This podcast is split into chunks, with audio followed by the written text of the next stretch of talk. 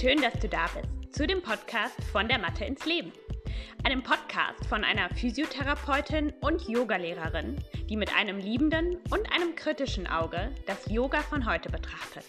Viel Spaß! Hallo und herzlich willkommen. Schön, dass du da bist zu einer neuen Folge in meinem Podcast von der Mathe ins Leben. Ich freue mich auf diese Folge, denn da bin ich wieder ganz zu Hause. Vielleicht ist es sogar der Muskel, der mich am, den ich am allerspannendsten finde. Und ähm, genau das Thema, wo ich meine Expertise als Physiotherapeutin und als Yogalehrerin und als Mensch mit Körper sehr gut zusammenbringen kann.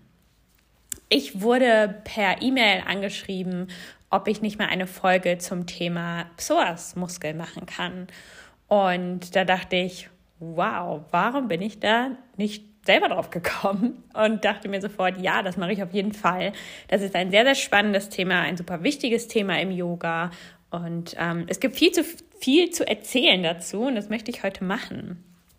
Vielen Dank auch nochmal für euer Feedback zu der vorherigen Folge. Das ähm, macht mich sehr froh, dass ihr da was mitnehmen konntet und dass euch auch so eine Art von eher, ich sag mal, mh, mm, philosophischem Thema lebensbezogen auch gefällt.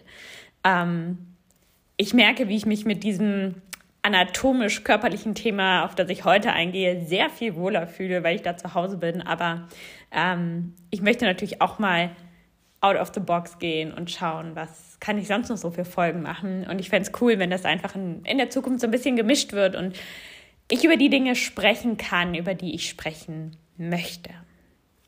Aber lasst uns jetzt mit dem Psoasmuskel beginnen. Ich möchte heute über die Anatomie sprechen. Ich möchte darüber sprechen, was das Besondere an diesem Muskel ist, mit welchen anderen Strukturen er in Verbindung steht und was das bedeutet. Mm, ich möchte über das Thema Stress und Psoasmuskel sprechen und am Ende werde ich euch auch noch einige Übungen zur Kräftigung, aber eben auch zur Mobilisation zum Dehnen geben, ähm, die ihr machen könnt für den Psoasmuskel. Und ich werde innerhalb dieser ganzen Themen auch auf eure Fragen eingehen, die ihr immer bei Instagram gestellt habt. Ähm, vielen Dank dafür und lasst uns loslegen. Also, ähm, der Psoasmuskel, der wird in unterschiedlichster Literatur auch der Muskel der Seele genannt und das zweite Gehirn. Und das hat seine Gründe. Das war auch eine Frage, die ähm, mir gestellt wurde auf Instagram was ich denn dazu sage, dass das quasi äh, der Muskel der Seele ist. Mm, und da muss ich sagen, das würde ich so unterschreiben. ähm, denn er hat einfach eine sehr besondere Lage im Körper und eine besondere Funktion. Und daher kann man ihn schon mit der Seele assoziieren, ähm, einfach aufgrund seiner Funktion. Und das möchte ich euch jetzt auch im Weiteren erklären, denn ich glaube, dass viele Yogalehrerinnen auch das schon oft gesagt haben, unterrichtet haben. Ich habe das auch schon oft so mitbekommen. Und ich glaube aber, dass in den allermeisten Fällen nicht wirklich klar ist, warum wir das sagen und warum dieser Muskel der Muskel der Seele genannt wird oder das zweite Gehirn. Lass uns einmal anschauen, wie der Muskel verläuft. Ähm, er ist der tiefliegendste Muskel und besteht aus zwei Teilen. Einmal aus dem Musculus psoas major, das ist eigentlich das, was wir den Psoasmuskel nennen, und dem Musculus iliacus, der in unseren Beckenschaufeln liegt. Der hat da seinen Ursprung und zieht dann gemeinsam mit dem Psoas nach unten zum Oberschenkel, wo die beide ihren Ansatz haben. Und der Psoas major, der hat seinen Ursprung oben an den Lendenwirbel fortsetzen. Also der ist quasi am unteren Rücken, links und rechts an der Lendenwirbelsäule hat der seinen Ursprung mit fünf Anteilen und zieht dann eben auch am, vor dem Iliakus durch das Becken und dann setzt er eigentlich hinten oben am Oberschenkelmuskel, äh, Oberschenkelknochen an. Ich finde es immer sehr schwer zu beschreiben ähm, und würde dir da auch empfehlen, wenn du das dir ein bisschen besser vorstellen möchtest, dass du dir einfach ein Bild davon anguckst. Wenn du Psoasmuskel eingibst, reicht das schon vollkommen und du findest ähm, Bilder dazu. Und Lass uns in dem Kontext einmal darüber sprechen, was Muskeln denn generell für eine Aufgabe haben oder was für eine Fähigkeit. Und sie haben eigentlich nur eine Fähigkeit. Mein Lehrer früher in der Physiotherapie-Schule hat immer gesagt, ein Muskel ist ein dummes Stück Fleisch. Und das ist so. Ein Muskel muss innerviert werden über das Nervensystem. Er bekommt quasi ein Signal und dann kann er sich zusammenziehen oder loslassen. Das, sind die eins, das ist die einzige Fähigkeit, die ein Muskel besitzt. Und genauso auch der Psoasmuskel. Das heißt, auch der ist im Endeffekt ein dummes Stück Fleisch. Ähm, außer, dass er eine sehr besondere Lage im Körper hat und dadurch eben viele Signale über das Nervensystem bekommt. Schauen wir uns mal an, was er denn mit diesem Zusammenziehen dann für Bewegungen machen kann. Jeder Muskel kann ja gewisse Bewegungen durchführen. Der Musculus ili äh, Iliopsoas, wie er quasi, wenn man jetzt beide Anteile mit reinnimmt, genannt wird, mm, hat die Aufgabe, einmal die Hüfte zu beugen. Das heißt, er ist der stärkste Hüftbeuger, den wir haben, also vor allem der Musculus psoas major. Ähm, das heißt, wenn wir stehen, wenn wir sitzen und das Bein hochziehen, dann ist er da maßgeblich dran beteiligt. So kann man den auch finden, wenn man den mal spüren möchte, wenn du dich auf einen Stuhl setzt und ähm, deine linke Hand in deine rechte Leiste legst und mit der rechten Hand aufs rechte Knie gehst und gegen diesen Widerstand dein Bein anhebst, dann spürst du mit deiner linken Hand dort in der Leiste, wie der äh, dir so entgegenkommt, quasi in deine Hand hochkommt. Was er auch macht, in unterschiedlichen, mh, mm, je nachdem, wie weit er quasi die Hüfte gebeugt ist, macht er auch Innen- und Außenrotationen. Das ist jetzt für uns hier nicht so relevant, aber er ist eben auch an dieser Rotationsbewegung des Beines mit beteiligt. Was noch spannender für uns eigentlich ist, ist, dass er auch die Lendenwirbelsäule einmal nach links und rechts neigen kann. Das heißt, wenn wir nur auf der rechten Seite den Psoasmuskel aktivieren, dann können wir uns so nach rechts neigen und genauso zur linken Seite. Und wenn es beidseitig aktiviert ist, dann bringt er uns auch in eine Rückbeuge im unteren Rücken, was für uns im Yoga natürlich sehr wichtig ist. Mm. Und ich würde sagen, auch mit am gefährlichsten oder ein, mh, mm, naja, etwas, was häufig auch Rückenschmerzen verursacht, weil wir eben in dieser Rückbeuge drin hängen. Aber da komme ich gleich nochmal zu. Also das sind seine Aufgaben. Das heißt, er macht die Hüftbeugung und gleichzeitig die Rückbeuge und die Seitneigung im unteren Rücken. Das sind ja alles Dinge, die wir im Yoga sehr viel machen, die wir aber auch in unserem Alltag sehr viel machen. Und Jetzt müssen wir uns einmal anschauen, es geht ja nicht nur um Bewegung, sondern auch um Haltung. Muskeln haben ja auch die Aufgabe, uns zu stabilisieren und zu halten in gewissen Positionen. Und was ist eine Position, die wir häufig einnehmen? Den Sitz. Ja, wir sitzen, haben 90 Grad gebeugte Hüftgelenke ungefähr. Ähm, und häufig sind wir dann in diesem Sitz auch noch zu einer Seite in irgendeiner Form geneigt Plus, wir kommen oftmals dann auch in so ein Hohlkreuz, je nachdem. Die einen gehen eher in so eine ähm, gebeugtere, flexierte Haltung, also eher in so einen runden Rücken im unteren Rücken. Aber gerade Frauen neigen auch schnell dazu, in diesem Sitz dann eher nach vorne zu kippen mit dem Becken. Und das ist ein Zeichen dafür, dass dein Psoasmuskel hyperaktiv ist. Ja, das heißt, wenn er in dieser Annäherung ist und dann auch noch dein ähm, Becken bzw. deine Lendenwirbelsäule nach vorne zieht, ist das ein Zeichen dafür, dass du dort nicht gut loslassen kannst. Und das ist auch etwas, was wir ganz, ganz häufig im Yoga sehen. Zum Beispiel, wenn wir im High Lunge sind, im großen Ausfallschritt, ähm, dann ist das vordere Bein gebeugt, die Hüfte ist gebeugt und dann kippen wir automatisch das Becken nach vorne. Und das ist so ein ganz ein typisches Phänomen dafür, dass wir uns so nach vorne ziehen lassen, dass der Psoas an unserem unteren Rücken zieht, also an, der, an den Lendenwirbeln und uns dann nach vorne reinzieht. Und dass es ganz häufig, besonders Frauen, sehr schwer fällt, sich von da aufzurichten, das Becken aufrecht zu halten, den Psoas eher zu lösen, lang zu machen ähm, und dort auch wirklich gerade zu sein. Und das Verrückteste an der Sache ist ja, dass wir so auch den Psoas dehnen wollen. Aber wir müssen uns immer anschauen, wenn wir in so einem High Lunge sind, sind wir auf der einen Seite gebeugt und auf der anderen Seite soll die Hüfte gestreckt werden.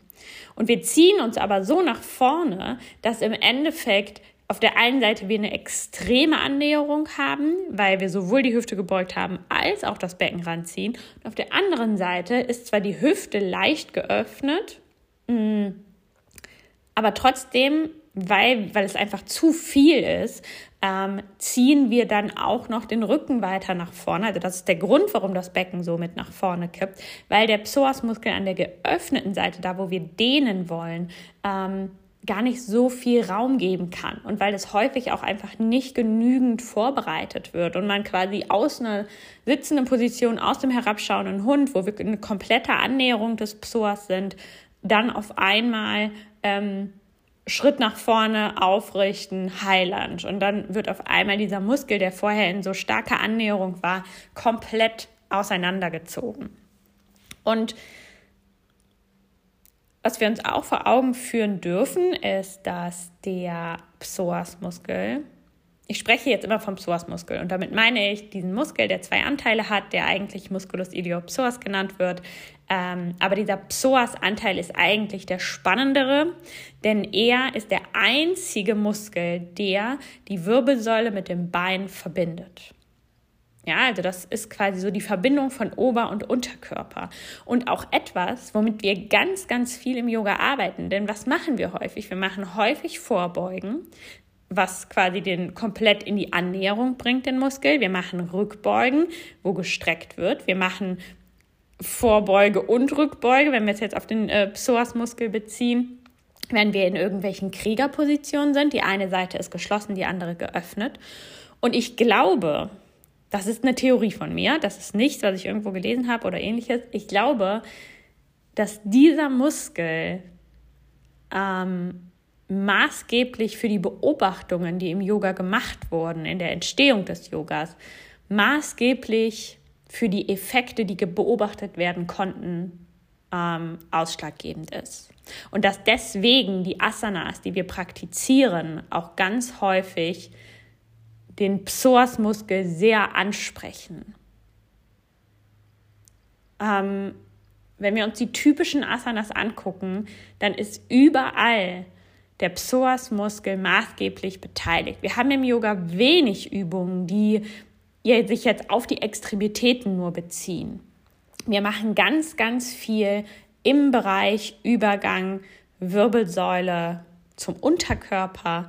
Ähm, und ich glaube, dass der Psoas, ich glaube, wenn wir den Psoasmuskel nicht hätten, mit den Wirkungen, die er hat, dass dann die Yoga-Praxis auch nicht so aussehen würde, wie sie aussieht. Dann würde natürlich unser ganzer Körper und alles Funktionelle nicht so aussehen. Aber ich glaube, dass der wirklich maßgeblich auch an der Entstehung des Yogas, Asana-Praxis, Yoga, beteiligt ist. Denn ähm, was ja im Yoga passiert ist oder wie das entstanden ist, ist ja, dass quasi Menschen Positionen eingenommen haben und geschaut haben, wie wirkt sich das auf unseren Geist auf, ja, auf unseren gesamten Körper.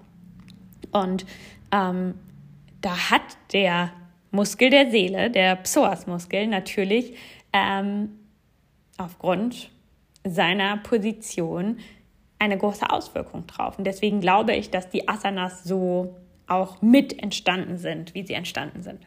Aber gut, das ist nur eine Theorie. Ähm, aber es zeigt einfach, wie unfassbar wichtig dieser Muskel mh, hm, generell im Alltag ist, aber eben auch für die Yoga-Praxis. Und jetzt schauen wir uns mal diese besondere Position an. Denn was ist an ihm so besonders? Wenn wir uns oben den Ursprung anschauen, das heißt die Anteile, die an den Seiten der Lendenwirbel so ansetzen, dann sehen wir ganz oben, dass er quasi auch eine, eine Verbindung, Fasern hat, die ins Zwerchfell ziehen, beziehungsweise er hat seine obersten Ursprünge auch im Raum der Nieren und äh, darüber eben auch ans Zwerchfell, wenn die Nieren sind, auch mit dem Zwerchfell faszial verbunden. Und was ist das Zwerchfell? Das ist unser wichtigster Atemmuskel. Das heißt, der Psoasmuskel beeinflusst unsere Atmung, beziehungsweise die Atmung beeinflusst den Psoasmuskel. Außerdem, er zieht ja durch das Becken hindurch, hat er natürlich auch einen direkten Kontakt zum Beckenboden. Also, das heißt direkt. Nicht so direkt, dass er da durchzieht, ähm, er zieht ja quasi vorne vor dem Becken entlang runter zum Bein. Ähm, aber trotzdem ist er natürlich unmittel in unmittelbarer Nähe. Und ich weiß es nicht genau, aber ich kann mir sehr gut vorstellen, dass Faseranteile bzw. fasziale direkte Verbindungen zum Beckenboden äh, bestehen und er dadurch eben auch in Kontakt steht mit dem Beckenboden. Im Endeffekt ist ja alles im Kontakt im Körper. Ja, meine rechte Hand ist irgendwie auch mit meiner linken Schulter verbunden über fasziale Ketten. Ähm, und der Psoasmuskel ist sehr nah am Beckenboden gelegen. Das heißt, er wird da auf jeden Fall auch Informationen austauschen mit dem Beckenboden.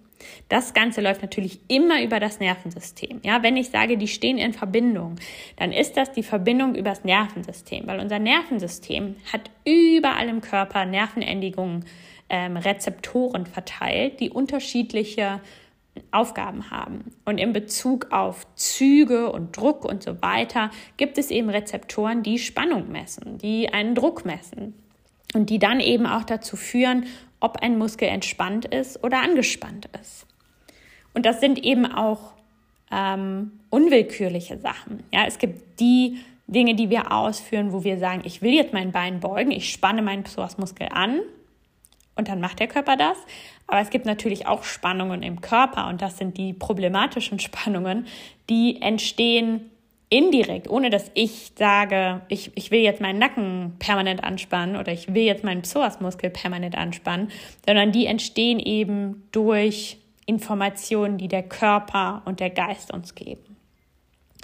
Eine weitere interessante Sache ist, dass er sehr eng auch mit den Bauchorganen verbunden ist. Das heißt, der Darm ähm, mit seinen Darmfaszien steht auch in Verbindung mit dem Zwerchfell ähm, und ist natürlich auch etwas sehr, ein sehr bedeutendes Organ für uns als Mensch, die auch sehr schnell auf Stress reagieren ähm, und jegliche Form von zum Beispiel Verstopfungen oder ähnlichem wird quasi auch vom Psoasmuskel aufgenommen. Also dass das quasi diese Information ankommt, hier ist ein Problem. Oder auch andersrum, der Psoasmuskel kann unseren Darm beeinflussen, wenn der auf Dauerspannung ist und dann zu Problemen im Darmbereich führen. Okay, fassen wir nochmal zusammen. Er steht im engem Kontakt mit dem Nervensystem, sowohl mit dem autonomen als auch mit dem normalen Nervensystem. ähm, das jetzt zu erklären, würde hier einfach den Rahmen sprengen. Dazu gibt es auch noch eine andere Podcast-Folge. Ähm, aber sagen wir, ich sage einfach mal nur so viel. Es gibt eben die autonomen Sachen, die ablaufen, ohne dass wir die beeinflussen, so wie unsere Verdauung und die Atmung, die reguliert wird. Ähm, und dann gibt es eben den Teil des Nervensystems, den wir willkürlich steuern, also unser Denken, unser Bewegen und so weiter, was wir planen in Anführungsstrichen. Und der Psoasmuskel ist mit beiden sehr eng in Kontakt. Er stabilisiert uns, ja, dadurch, dass er quasi diese Position hat, Wirbelsäule und Becken verbinden, stabilisiert er unsere komplette Körpermitte, beeinflusst damit sehr stark unsere, unsere Haltung und Bewegung, denn am Gehen ist er natürlich auch maßgeblich beteiligt. Das heißt, wenn ich ganz normal gehe, was uns als Menschen ja schon auch sehr ausmacht und besonders macht, dass wir so auf zwei Beinen aufrecht gehen, ähm, da ist er bei jedem Schritt beteiligt. Das heißt, jedes Mal, wenn ich mein Bein nach vorne ziehe, muss der Psoasmuskel mein Bein nach vorne bringen. Und was da auch ganz, ganz spannend ist, und ich komme gleich nochmal auf das Thema Tiere zu sprechen, auch etwas, was wirklich nur meine, meine Theorie, meine Gedankengänge sind, ohne dass ich das irgendwo gelesen habe, ähm, dass Tiere haben ja auch einen Psoasmuskel und der verbindet da genauso, also vor allem Säugetiere, verbindet da genauso den unteren Rücken mit den Beinen. Aber sie sind natürlich oftmals in ja, einem Vierfüßler. Und da ist natürlich die Beugung der Hüftgelenke der hauptgroße Unterschied. Ja, also wir als Menschen, wir stehen aufrecht und haben gestreckte Hüften die ganze Zeit. Das heißt, der Psoasmuskel ist bei uns in einem ganz anderen Zustand, als es jetzt bei Tieren der Fall ist, weil die immer diese Annäherung haben. Und wenn wir jetzt daran glauben, dass wir evolutionär quasi entstanden sind, zum Beispiel ne, von Primaten abstammen, die ja auch, also Affen sind ja auch eher in einer gebeugten Hüfthaltung, Hüftstellung, dass das eben auch körperlich gesehen, dieses aufrecht sich hinstellen, den Psoasmuskel auf eine ganz andere Art und Weise mit beeinflusst hat. Und das natürlich auch viele Folgen mit sich zieht. Und vielleicht auch ein Grund dafür ist, warum Menschen eher an Rückenschmerzen bzw. Schmerzen in diesem ja, Rücken-Beckenbereich leiden, weil wir diese andere Position haben, also diese aufrechte Haltung haben. Okay, ich gehe wieder sehr weit äh, ins Detail, aber das ist auch etwas Spannendes, wo, was man, finde ich, immer im Hinterkopf haben sollte, dass wir ursprünglich nicht immer gestreckte Hüften hatten als ich sag mal, Säugetiere, die wir ja sind. Ähm, und das, wenn man sich jetzt das Skelett von Tieren anschaut, das schon ein Hauptunterschied ist, ähm, was extrem verändert wurde, die Streckung in der Hüfte. Okay. Ähm, dieser Muskel hält uns somit eben auch im Gleichgewicht beziehungsweise sollte uns im Gleichgewicht halten. Es kann natürlich auch sein, dass er uns mal nicht im Gleichgewicht hält, wenn da eben diese Spannungsunterschiede sind. Okay, kommen wir jetzt einmal dazu, was, warum er denn der Muskel der Seele genannt wird. Wir haben jetzt diese Position so ein bisschen uns angeschaut, warum er besonders ist, was er quasi mitbringt, was andere Muskeln nicht mitbringen. Ähm, und wenn wir uns jetzt überlegen, wenn dieser Muskel voll in Spannung geht, wie sehen wir dann aus? Wir sind stark in den Hüften gebeugt und wir sind quasi in einer zusammengekauerten, geduckten Position. Und das ist natürlich eine Position des Schutzes. Das heißt, wenn jetzt jemand einen Ball auf uns wirft oder irgendwas anderes passiert, was uns erschrickt, wo wir denken, uh, das ist eine Gefahr, dann ziehen wir uns zusammen. Ja, wir ziehen einmal die Arme zusammen, aber vor allem zieht sich der Psoasmuskel zusammen. Ja, der bringt uns in diese geduckte Haltung. Auch wenn man sich ein Tier, ein ängstliches Tier vorstellt, das zieht quasi auch den Psoasmuskel zusammen, das macht sich klein. Und das ist schon mal der erste wichtige ähm, Punkt dafür, warum eher quasi ein Spiegel unserer Seele ist. Wenn ich dauerhaften Stress habe, dann wirkt sich das mit dauerhafter Spannung des Psoas aus.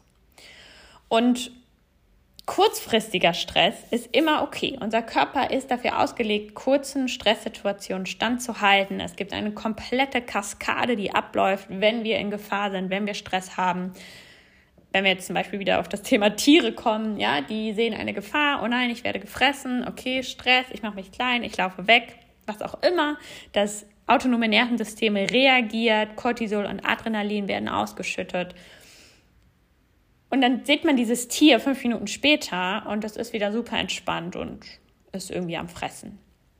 Ähm, wie kann das sein?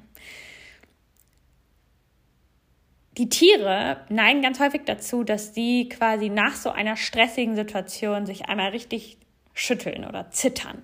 Ja, dass sie quasi dadurch diese Muskelspannung, die entstanden ist, einmal abwerfen. Und auch bei Menschen kann man das manchmal beobachten. Gerade so dieses, ich weiß nicht, ob ihr das kennt, so Leute, die ähm, sitzen und die ganze Zeit mit den Beinen so rauf und runter gehen. Ja, das ist im Endeffekt ein Zittern des Psoasmuskels, ja, dieses ständige Auf und Ab. Oder auch Menschen, die zum Beispiel in so einer gekauerten Haltung sind und dann vor und zurück wippen. Das kann man extrem machen, ähm, aber man kann das ja auch ganz, ganz leicht machen.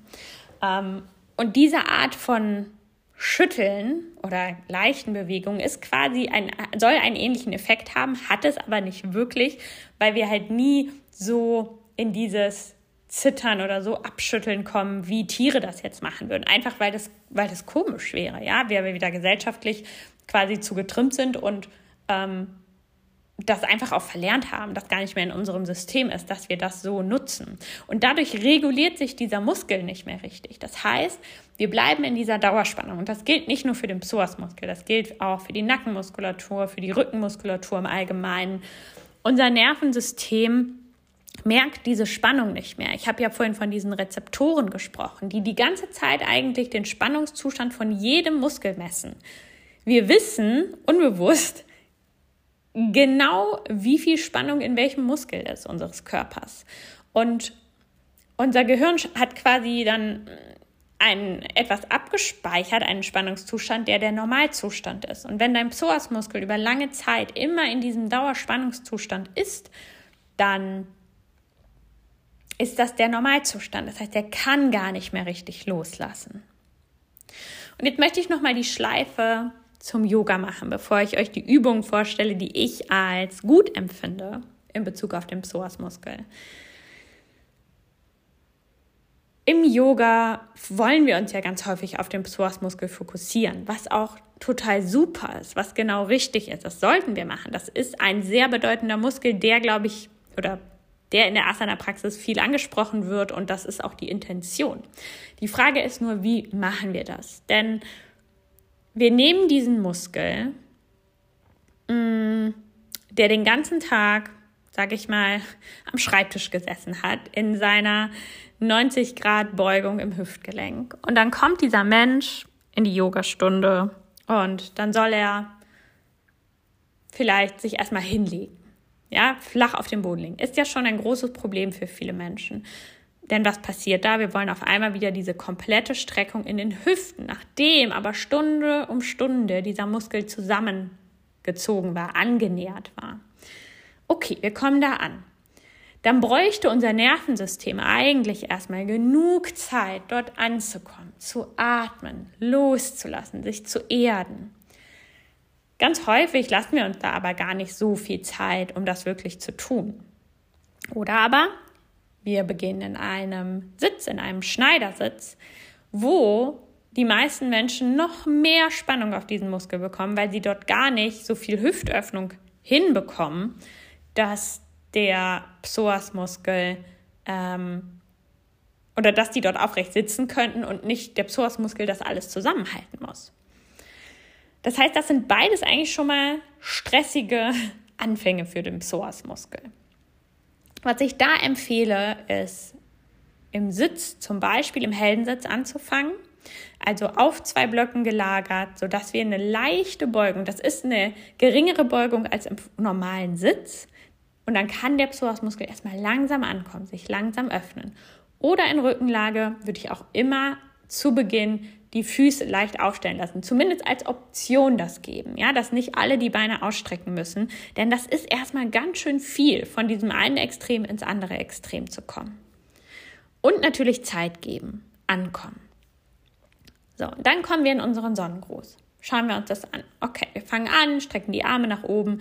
Da muss auf einmal der Psoasmuskel ganz lang und groß werden. Macht er meist nicht, deswegen kippen wir das Becken nach vorne automatisch. Dann kommen wir in die Vorbeuge. Sehr schön. Da nähert der sich an, ist aber auch eher wieder sehr stark gebeugt. Dann kommen wir von da in den herabschauenden Hund. Wir sind auch wieder gebeugt im Psoas. Und dann kommen wir nach vorne und wollen mh, mm, zum Beispiel in die Cobra kommen. Und da passiert es dann eben auch ganz häufig, dass wir in diese Rückbeuge auch bis im unteren Rücken kommen. Das zu verhindern ist schwierig, denn der Psoasmuskel, haben wir ja gelernt, der macht auch diese Rückbeuge im unteren Rücken. Und wenn du so einen tiefliegenden, bedeutenden Muskel hast, ähm, der wird immer mit als erstes anspringen. Ja, das ist der Muskel, der mitmacht. Und wenn du jetzt deinem Gehirn sagst, ich möchte eine Rückbeuge im Rücken machen, dann ist der, die erste Reaktion, der Psoas zieht sich wieder zusammen, du machst eine Rückbeuge im unteren Rücken. Was ja bei der Cobra gar nicht die Intention ist. Wir wollen ja im oberen Rücken vor allem öffnen. Das ist auch ein Grund dafür, warum das so schwierig ist, für viele Menschen das zu steuern bei Rückbeugen, auch bei Katze und Kuh. Denn dieser Muskel, der übernimmt, der ist quasi so der, der sofort anspringt. Der macht mit. Und das macht er im Alltag und dann eben auch im Yoga. Aber wir wollen diesen Muskel ja eigentlich mal entlassen und wir wollen den nicht ständig aktivieren. Und das braucht Zeit und das braucht Präzision und Aufmerksamkeit. Okay, kommen wir mal zu Übungen, Beispielen, mm, die ich als sinnvoll erhalte für diesen Muskel, um mit diesem Muskel zu arbeiten. Ähm, bevor ich das mache, vielleicht noch eine Sache. Wir, was kann denn passieren, wenn der Psoasmuskel nicht im Balance ist, nicht ausgeglichen ist? Was, glaube ich, bei 50 Prozent der Menschen in der westlichen Welt der Fall ist, würde ich jetzt mal schätzen, ganz ohne Zahlen zu kennen. Mein Psoasmuskel ist mit Sicherheit auch nicht in Ordnung, das weiß ich. Und ich versuche mir immer wieder Zeit dafür zu nehmen. Ähm, und ich merke auch, wie er sich verändert, je nach meiner Stimmung und meinem Stresszustand vor allem. Wie er das äußern kann, ist zum Beispiel Rückenschmerzen, Ischias-Schmerzen, also Schmerzen, die eher so im Becken-Gesäßbereich sich ähm, verlagern, Schmerzen in der Leiste, im vorderen, der vorderen Hüfte, Verdauungsprobleme ähm, wie zum Beispiel Verstopfungen. Die Atemfrequenz kann erhöht sein ähm, und dass wir auch eher so mh, mm, im oberen Teil der Lungen atmen, dass das Zwerchfell nicht mehr richtig mitatmet und die Bauchatmung erschwert ist. Mh, und es kann im Zuge dessen eben auch zu hormonellen Problemen und Disbalancen kommen. Was können wir jetzt machen, um diesen Muskel abzuholen, da wo er ist, ihn zu unterstützen? Einmal können wir dafür sorgen, dass er, dass wir ihm Raum schaffen, um sich wirklich mal zu entspannen.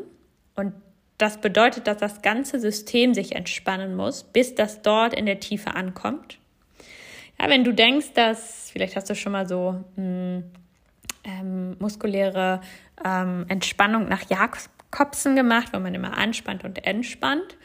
Ähm, wenn man das gemacht hat nach zehn Minuten oder eine halbe Stunde, das wäre der Zustand des Nervensystems, wir, den wir erstmal brauchen, um überhaupt bis zu dem Psoas zu kommen. Und was wir dann auch noch machen können, ist, dass wir diesen Muskel nochmal neu regulieren. Ich hatte ja vorhin gesagt, das Nervensystem hat so diesen neuen Normalzustand und der wird einfach aufrechterhalten. Um diese, diesen Teufelskreis zu durchbrechen, äh, wäre es sinnvoll, mal einen höheren Reiz zu setzen. Man nennt das in der Physiotherapie postisometrische Relaxation. Das heißt, ähm, wir wollen einen größeren Spannungsreiz setzen als den, der eh schon dauerhaft da ist damit das Nervensystem das spürt, die Rezeptoren messen diesen höheren Druck und daraufhin lassen sie dann los. Ja, das ist mh, mm, der Sinn ähm, hinter diesem, wir wollen einen großen Reiz setzen, damit dann eine noch größere Entspannung überhaupt mh, mm, stattfinden kann. Und wir wollen natürlich auch kräftigen. Wir wollen, dass dieser Muskel stark ist, aber auf eine effiziente Art und Weise. Wir wollen nicht, dass er einfach dauerhaft angespannt ist und in so einen völligen Überforderungsmodus kommt, sondern wir wollen, dass er gut gekräftigt ist, sodass er, wenn er gebraucht wird, auch benutzt werden kann und wenn er nicht gebraucht wird und entspannen darf, dass er dann eben auch entspannen kann. Also dass überhaupt dieser Wechsel von Anspannung und Entspannung möglich ist. Eine Sache, die man machen kann, ist also Druck für weniger Druck. Dazu legst du, dich, legst du dich in die Rückenlage und stellst deine Füße auf. Die müssen jetzt nicht super nah an die Sitzbeinhöcker, sondern in einem Abstand zu deinen Sitzbeinhöckern, der für dich angenehm ist. Und dann bringst du das rechte Bein in so einen 90 Grad Winkel. Das heißt, das Knie ist gebeugt 90 Grad und auch dein Hüftgelenk ist 90 Grad gebeugt. Der Fuß hebt vom Boden ab, der linke Fuß ist weiterhin am Boden.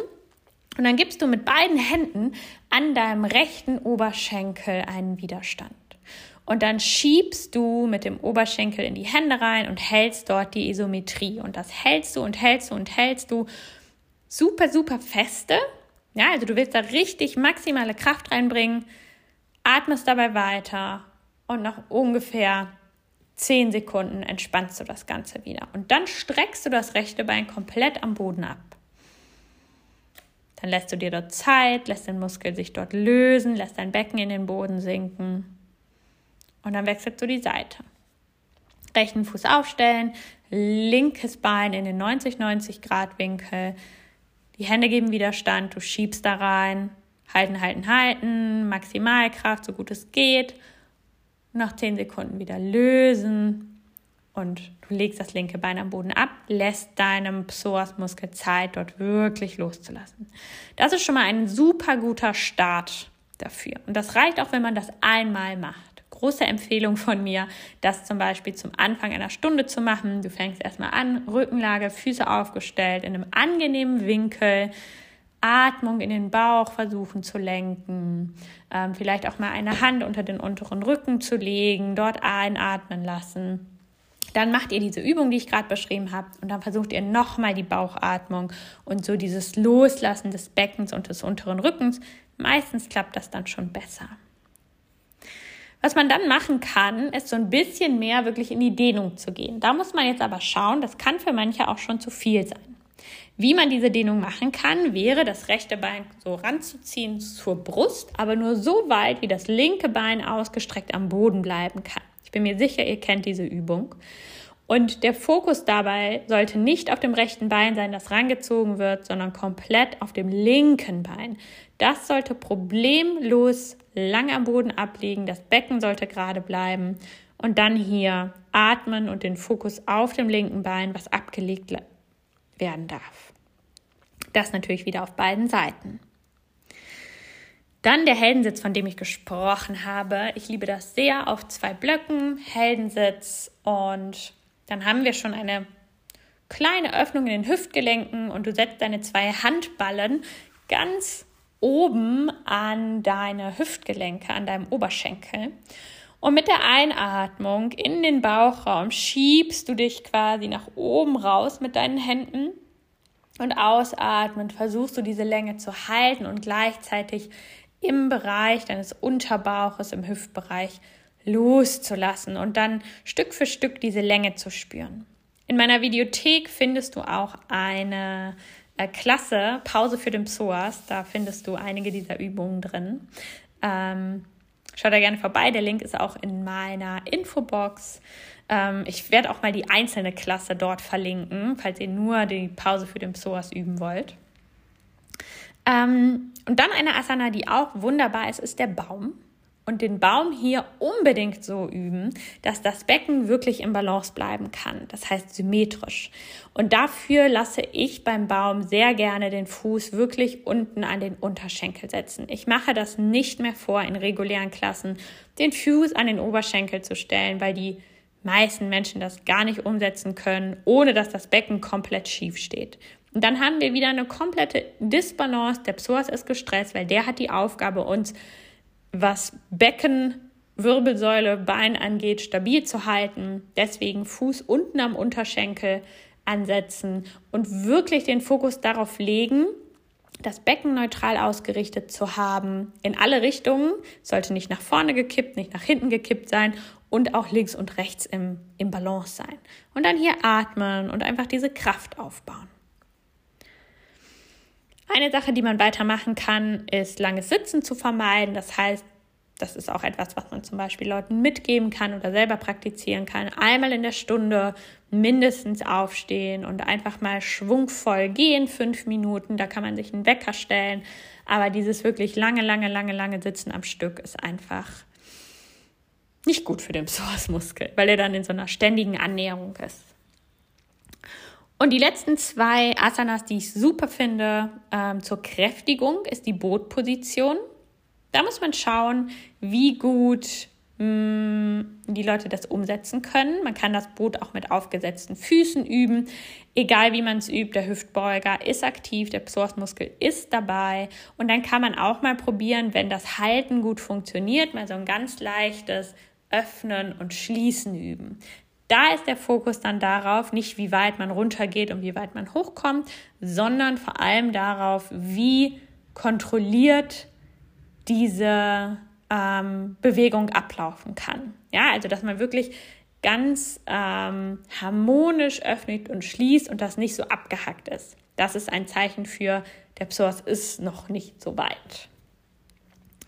Und was man auch machen kann im Einbeinstand, das Bein anheben ähm, und das quasi im Wechsel machen, also dieses wirkliche Beinheben, ähm, egal ob gebeugt oder gestreckt, Beides hilft dem Psoasmuskel stärker zu werden. Und was dann auch nochmal ganz spannend ist, ist, man hebt an, man hält dort und lässt dann exzentrisch, also quasi stoppend, das Bein wieder runter. Das heißt nicht einfach so runtersetzen, sondern langsam, langsam, langsam runterführen.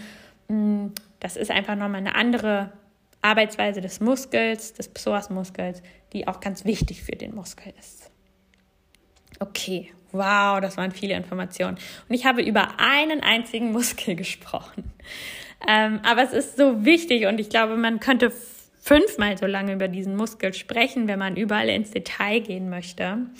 Ich hoffe aber, dass ich hier schon mal eine ganz gute Übersicht geben konnte und einfach nochmal auch zeigen kann. Und ich bin gerade selbst wieder erstaunt, wie komplex unser System ist und wie genial auf der einen Seite ähm, das alles zusammenspielt und jedes Organ mit jeder anderen Struktur des Körpers sich austauscht und das alles so ein Riesenmechanismus ist und gleichzeitig wie komplex es dann eben auch ist, diese Muster aufzubröseln und mit Menschen und Körpern zu arbeiten. Also an alle Yoga-Lehrerinnen da draußen die jetzt dachten, okay, wow, ich habe die Hälfte nicht verstanden.